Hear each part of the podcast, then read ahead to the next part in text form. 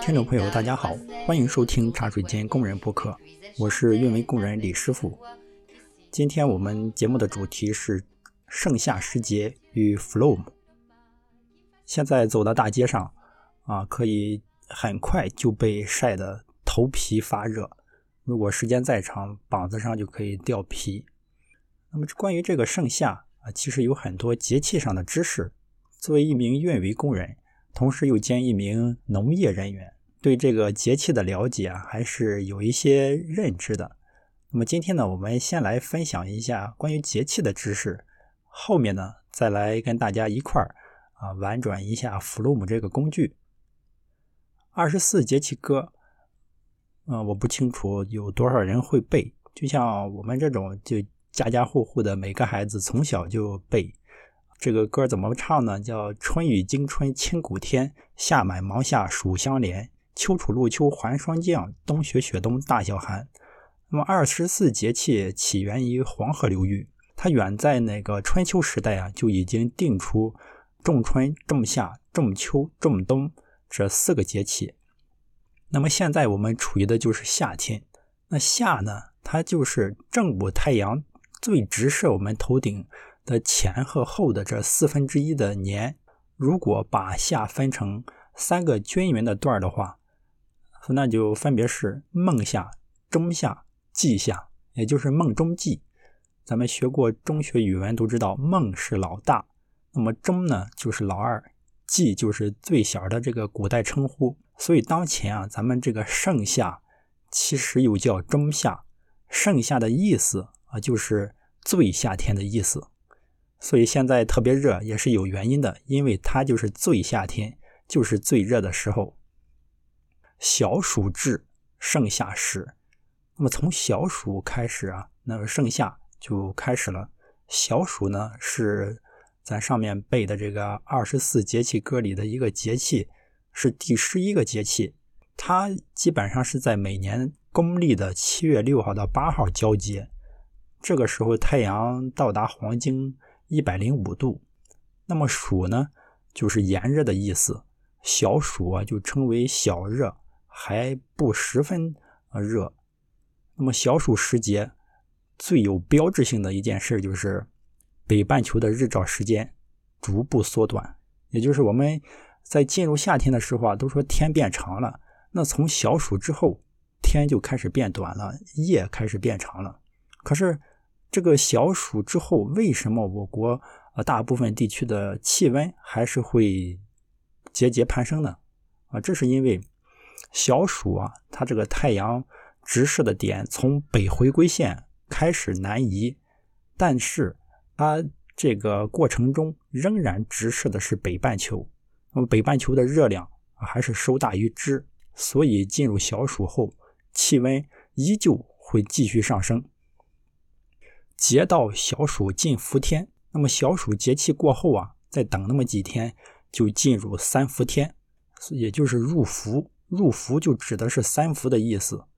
咱们有一个这个民俗民谚吧，叫做夏至三更属头伏，那就是夏至后的第三个庚日啊，就进入头伏。再回忆一下这个二十四节气歌啊，叫做夏满芒夏暑相连，芒是芒种。夏是夏至，暑相连就是两个暑，大暑小暑啊，所以说它是在夏至的第三个庚日呢，就进入头伏。这是确定那个头伏啊，所谓那个热在三伏啊，就三伏它是有初伏、中伏和末伏之分。那它的日期呢，也是由这个节气的日期跟咱们的啊干支纪日的这种日期配合来决定的。那么三伏天。最大的气候特点就是高温高湿，因为啊它湿度特别大，再叠加这个温度相对比较高，所以体感是非常闷热的。天变无常雨连绵，那么小暑后期也就到了七月的中下旬，西南季风呢从长江中下游地区啊向北推进，把来自这些热带和副热带的暖湿气流输送到北方地区。从这以后啊。华北、东北就开始进入雨季，一般是从七月下旬到八月上旬。持续啊是那么几十天，又称七下八上。小暑和大暑啊，分别意味着是炎热天气的开始和高峰。所以小暑过完之后，紧接着就是一年当中的最热的节气大暑。民间呢是有这种小暑、大暑、上蒸、下煮这么个说法。啊，大暑就是咱们夏季的最后一个节气了，它一般是在公历的这个七月二十二到二十四。呃，之间交接，太阳黄经呢，这时候达到一百二十度。那么大暑节气，呃，一般呢是在三伏天里的中伏前后。大暑相当于小暑，就更加炎热，是一年当中这个阳光最猛烈、最炎热的这个节气，湿热交蒸，在这个时候就达到了顶点。那这时候的气候特征就是高温酷热、雷暴、台风。大暑过后。季夏结束，咱们刚才说的啊，这个梦中季是吧？季夏结束，接下来就进入立秋，太阳到达黄经的一百三十五度，这个时候呢是公历的八月七号或八月八号，秋天来了。立秋就是阳气渐收，阴气渐长，由阳盛逐渐转变成阴盛的这个转折。那么从这一天开始呢，我们就彻底的和夏天说拜拜了。那么在盛夏时节啊，还有一些非常优美的句子，那今天读起来其实感觉特别有人文的气息，这里也一块儿分享一下啊。第一个，就盛夏的阳光真像蘸了辣椒水，坦荡荡的街上没有一块阴凉地儿。听这首这这个句子就感觉确实夏天。大家都像热锅上的蚂蚁。现在如果说没有空调，那这个呃，在气候变化的呃条件下，人还真的是受不了。那么第二个就是七月盛夏，瓦蓝瓦蓝的天空没有一丝云彩，火热的太阳炙烤着大地，河里的水烫手，地里的土冒烟。我们可以看一下最近这几天的天气，要么就是。晴空万里，要么就是乌云密布，那么处于这种中间状态的呃情况是非常少的，所以就感觉很热很热。那么第三个是来自白居易的《关驿卖》，这个关驿卖啊就是关割麦子，历尽不知热，但惜夏日长。他这个意思呢就是啊这个力气用尽了，都呃那个感觉不到热，是因为在用力的去干活。只是可惜啊，这个夏天这个白天太长了。第四个是来自杜甫的《夏夜叹》：“仲夏苦夜短，开轩纳微凉。”这个仲夏呀，就是夜太短了，只能呢就打开这个窗户，打开这个轩来接受那么一丝丝的凉意，感觉还特别有诗意啊。第五个就是我爱山中夏。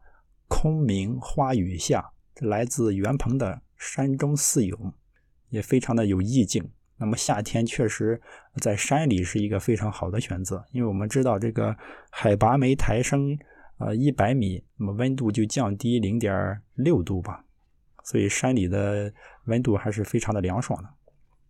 那第六个是来自这个呃山亭夏日高骈写的。叫绿树阴浓夏日长，楼台倒影入池塘，水晶帘动微风起，满架蔷薇一院香。这首诗呢也非常的呃，让人听起来就是有一种凉爽之感。以上呢就是关于夏天这个节气以及相关的呃家具赏析。其实说到夏天啊。因为现在工作之后，很少有在白天的时候去大街上去看、去感受这种自然，就是缺少了很多啊这种跟自然的交互。那么回想以前的盛夏往事，首先让我想到的其实是一首歌，叫做《宁静的夏天》。什么宁静的夏天，就这种歌。那么当时小的时候啊，就夏天最呃经常干的一件事儿就是摸知了。那么晚上呢，就跟这个院里的这些呃小孩儿一块儿去树林里摸知了。这个摸知了的时候，不只会遇到这个知了，我们那个知了的一肉幼虫啊，叫做爬爬啊，一个可以卖一毛钱，也可以自己炸着吃。我们有的人啊，他摸的就特别多，一次可能能摸几百个。那么像我这种比较菜的呢，一次也就十来个，有的时候也就得多了就二十个，感觉这个技能啊还是特别差。在摸知了的这个过程中呢，还会遇到什么这种蛇，而且还会遇到那些晚上来捉蛐蛐的，都是一些夜行僧。那么白天呢，在这个盛夏的过程中啊，有时候是会去下地干活的。那么下地干活让我最印象深刻的就是有一次去干活，就当时完全不知道这个是太阳是会晒伤的，就是自己的肩膀上、背上都开始脱皮儿，其实也不在乎，就这么拖了个把月，然后就好了。现在想想，那其实就是晒伤了，但那个时候的人吧，他就没有这么多呃计较，也就无所谓。好，这是关于剩下的部分。那么接下来啊，咱们就来聊一聊 Flume。那么今天为什么要聊这个 Flume 呢？是因为在搬砖的过程中啊，有这么一个需求，就需要实现数据的中继，来绕过我们当前的这个呃数据汇接的方案。调研来调研去，最后发现啊，这个 Flume 还是一款。比较适用这个场景的工具，能够实现我们把本地的数据以日志的形式收集，啊，近乎实时的再传送到对端的这个卡夫卡。那么 Flume 呢，它是 Cloud Azure 提供的一个高可用的、高可靠的分布式的呃海量日志采集、聚合和传输的系统。它支持在日志系统中定制各类的数据发送方，用于收集数据。同时呢，Flume 提供对数据进行简单处理，并写到各种数据接收方的能力。因为它现在是开源的嘛，所以也可以那个自己修改代码进行定制。就在调研的过程中呢，其实也在看一些就 ELK 啊或者是 Fluent 的这个呃这些工具，因为这个嗯一种机缘巧合吧。最后选择说用 Flume，因为它这个呃时间是比较久，开源的社区相对比较成熟。我们呢只是用它一个比较呃这个通用的功能，用起来的话，它出问题的概率比较小。好，那么我们呢就来呃仔细的去看一下，我们是呃这个对 Flume 的一个了解以及。实际应用的一个场景。首先，我们来了解一下 Flume 它的这个数据的处理模型、数据流的模型啊是什么样的。这个 Flum 里面，它是把这个 event 啊定义成数据流传输的最小单元。那么 agent 呢，就是它的一个实例，本质上就是一个 JVM 进程。那么这个进程呢？控制 event 这个数据流从外部日志生产者呃那里呢传输到目的地。那么 event 其实翻译过来就是事件，就不管你在外面呃叫什么，你叫日志也行，你叫消息也行。那么进入 Flume 之后，它就是依照那个自己的定义改为叫做 event。然后就是它这个 agent，agent 呢它包括三个组件。分别是 source、呃 channel 和 sink。那么 source 呢，它是指数据的来源和方式；channel 就是中间层，它是数据的一个缓冲；sink 它定义了数据的输出方式和目的地。就它的这个架构啊，是非常的清晰的。呃，咱们具体来讲讲，就是 source 呢，它消耗由外部传给它的这些 event。那么它可以识别很多种 source，比如我们的 Avro，比如我们呃读取你的某个目录下的文件，或者读取你的卡夫卡，还有 TCP/UDP 端口的消息，Syslog、HTTP 啊等等。当然你也可以定制，就它 source 呢是用来读取这些源的信息，你只要支持它的这些协议，那么不用写代码就可以把它呃汇接进来。那么当 source 接收 event 之后啊，它就会将它转储到啊这个一个或者多个的 channel。那 channel 呢是一个被动的存储器或者叫存储池。现在的 channel 支持的类型也是比较多了，就既支持 memory，也就是说把数据暂存在内存当中，也支持呃那个 file 模式，就存到本地，当然也支持 JDBC、卡夫卡啊或者这个自定义的这个中间的这个呃缓冲池。那么最后呢，它就将数据呃汇接，就 sync 是汇聚的这个这个目的端。那么汇聚的目的端呢，它支持的类型也是非常丰富的。如果你只是一般场景使用的话，我感觉它还是够用的。比如现在它这个默认支持的 Sync 就包括啊 HDFS、Hive、Logger、Avro，什么就 File 模式或者卡夫卡 HTTP 啊，当然也可以自定义。这是标准的场景。当然，它也可以支持这种复杂的流的呃方式。就 Flume 呢，它可以设置多级 agent 连接的方式传输 event 数据。这个怎么理解呢？就是你比如我们呃那个一个监控系统分布在很多网络区域，那么这些网络区域啊，它的网络是不通的。如何实现中继呢？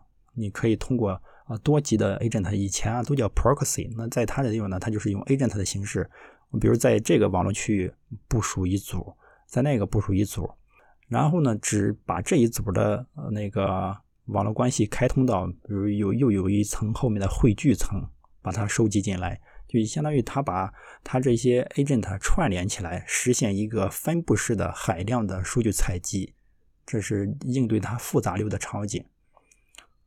当然，它也支持这种扇入或扇出，就是 fan in、fan out 这种呢，就类似于负载均衡这个方式，或者说多点同时的备份这是相对复杂的一个部署。它的可靠性上看了一下，它可能因为是实时数据流系统，跟咱们的嗯事务型的数据库肯定是没法比的。它能做到，我感觉最最。最好的情况就是数据不会丢，但有可能会多啊，就会出现这么种情况。所以我们来总结一下，就 Flume 它能实现的功能就是从不同的数据源来收集数据，然后呢，经过 channel，这个 channel 是一个暂存，当然 channel 里面也支持比较多的这些拦截器，或者说逻辑的这个。呃，处理来把你拿过来的数据做做一些呃，比如替换呀、啊删除啊，或者说添加呀，做一些这种呃那个怎么说呢？应应该是简单一些的操作吧，实时的操作。最后呢，再到 sync 这个一步，把它发送到下一个目的地。它自身也是可以多级串联的，比如我用两个 agent，前面 agent 处理完之后，再发给我后面的 agent，那么后面的 agent 再处理一遍，再发送到其他的目标端，实现这种中继。这就是那个整个它这个 Flume 的一个简单的介绍。那么我们呢，啊，在用 Flume 的时候啊，其实就是想实现把我们自己的数据用 Flume 来做一个中继，最后发送到第三三方。这个第三方呢？就是卡夫卡，呃，在实现的这个方案的过程中啊，我们的主要的技术上面的功能呢，其实就是呃这么几个逻辑。首先，我们有一个本地目录，它去呃是动态的啊，每分钟生成很多文件，我们就用 Flume 的 source 啊，从这个目录里面啊去监控读取文件。那么读取完之后，它就会把这些文件里的内容暂存到以内存的形式暂存到 channel 中，然后把原文件删除掉。那么这个 channel 里呢，做了几个选择器。第一个选择器就是来正则匹配，看一下它里面的一个字段叫 topic，这个 topic 就是它要发送到的呃目标卡夫卡的 topic，topic 就是主题。如果没有匹配到这个字段，那我们默认就把这条数据删掉，因为它找不到目标端。那么如果匹配成功呢，我们就会把这条数据发送到匹配到的这个卡夫卡的啊 topic 啊，整个过程其实是比较简单的，就这么一个简单的适用场景。这样呢，就实现了我们不基于呃那个修改代码就完成数据的这个呃中继转发。在验证的过程中，我也看了一下这个咱上面说的这本书，就叫做《Flume 构建高可用可扩展的海量日志系统》。呃，在这本书呢，它介绍的其实都是一些原理性质的，对于了解它的这个基本的概念是有帮助的。里面的那个像选择器啊，还有这个 source 啊、sync 啊这些东西，其实都已经过时了，因为。通过看完这本书以及结合这个线上的呃文档呢，发现这个工具还是挺简单的，并且出来的年头还是挺久的，使用是比较稳定的，很容易就搜到很多案例。嗯，所以说如果你只是有一个比较普通的或者典型的这种数据汇结场景的话，可以试着用一下它。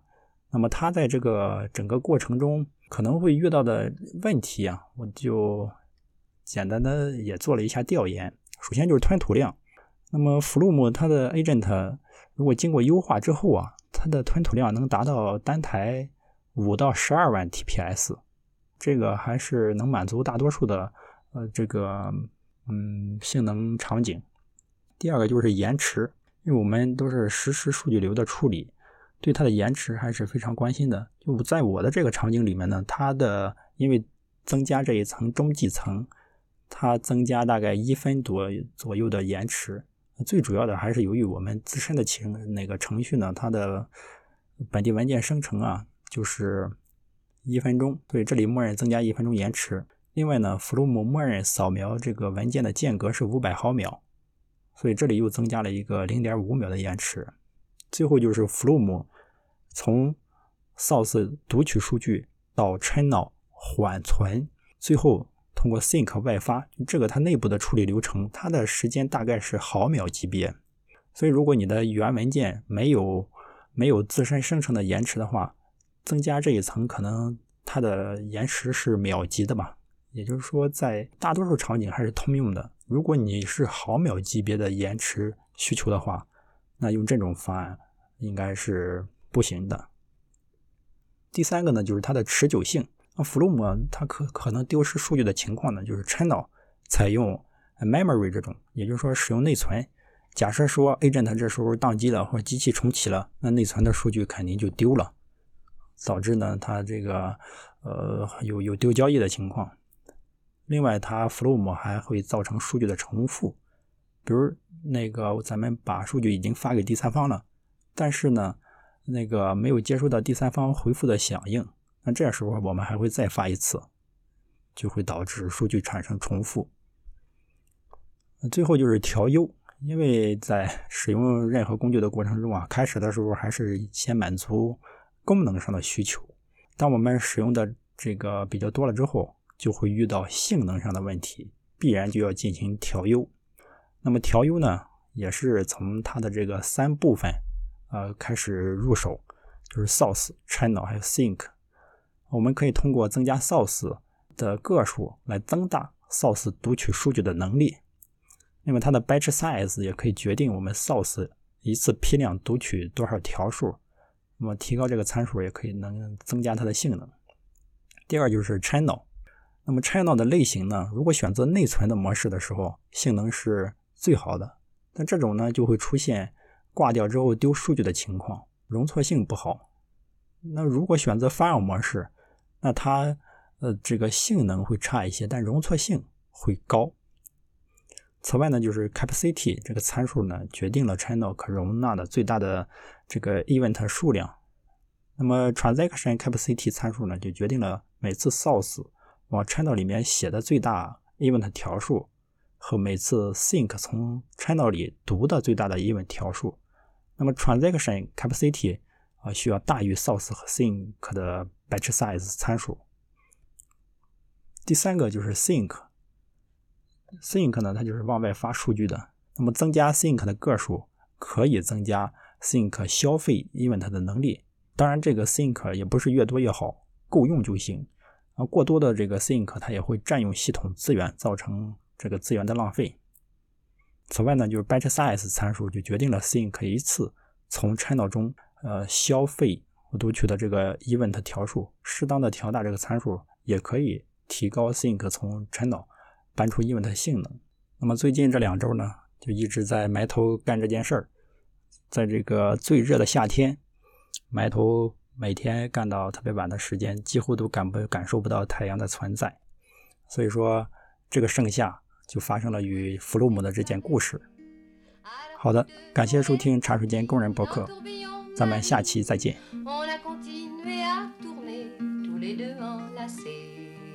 tous les deux enlacés, tous les deux enlacés.